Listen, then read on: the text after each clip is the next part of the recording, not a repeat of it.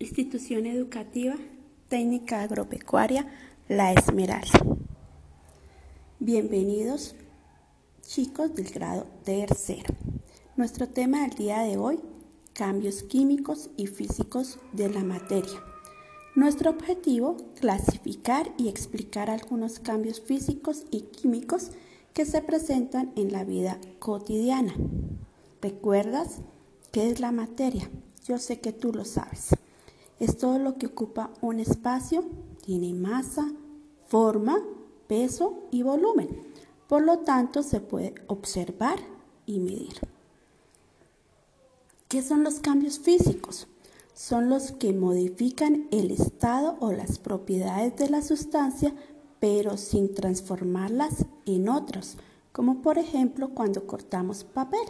Cada uno de esos trocitos de papel siguen siendo papel.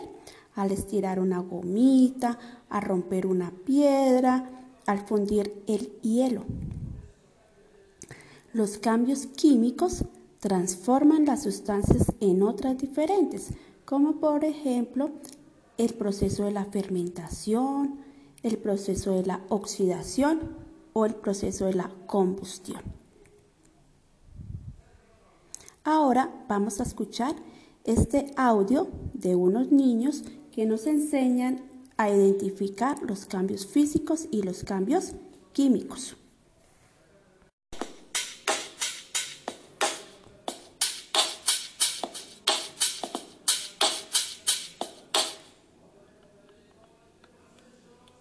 Los cambios físicos.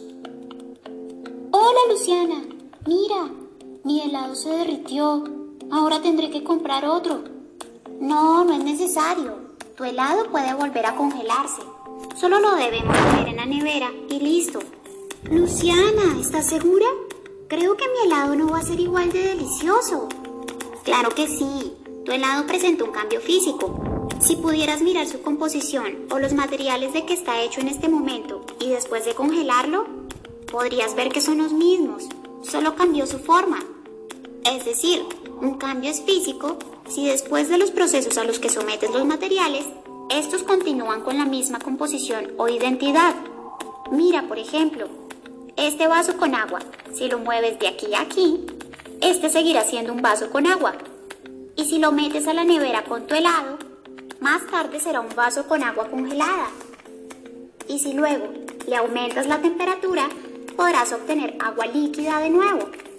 Es decir, si mueves, cambias de estado o cambias la forma de un material, puedes decir que son cambios físicos.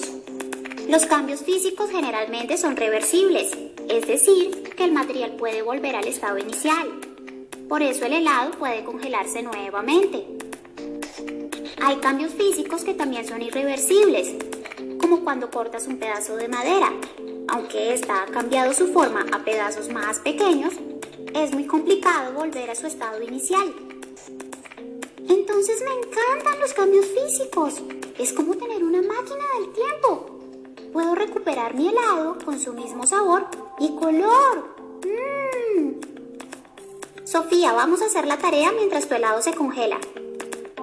Los cambios químicos. ¡Listo! ¡Ya terminamos! ¡Ay, no! Mira, Luciana, se quemó la tarea. ¿Podemos echarla a la nevera?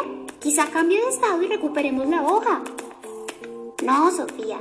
Creo que tendremos que pasarla a otra hoja nueva. ¿Por qué? Tú dijiste que la mayoría de los cambios físicos eran reversibles. Sí, pero esto es un cambio químico y los cambios químicos generalmente son irreversibles, ya que existen otros un poco más complejos que son reversibles. ¿Viste el vapor que salió al quemar la hoja? Y además que hay algo de ceniza en la mesa. Los cambios químicos forman siempre sustancias nuevas y modifican los componentes originales. Es decir, que es muy difícil recuperar la hoja como lo hicimos con tu helado. Hay cambios químicos que aunque se modifica la composición del material, este puede volver a su estado inicial por medio de procesos más complejos. Podrás identificar un cambio químico si se producen otras sustancias, como gases en forma de vapor. Por ejemplo, cuando se quema algo o si sientes cambios repentinos de olor o color. por ejemplo en la descomposición de una fruta. No siempre los cambios químicos son fáciles de identificar. Imagínate, por ejemplo, que los procesos como la respiración y la fotosíntesis de las plantas son cambios químicos, cambios físicos. Ahora te invito a ser un investigador en casa.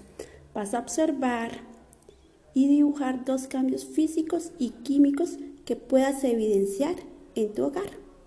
Tú lo vas a hacer muy bien. Recuerda, tu profe te extraña. Además, te invito a cuidarte. Bye.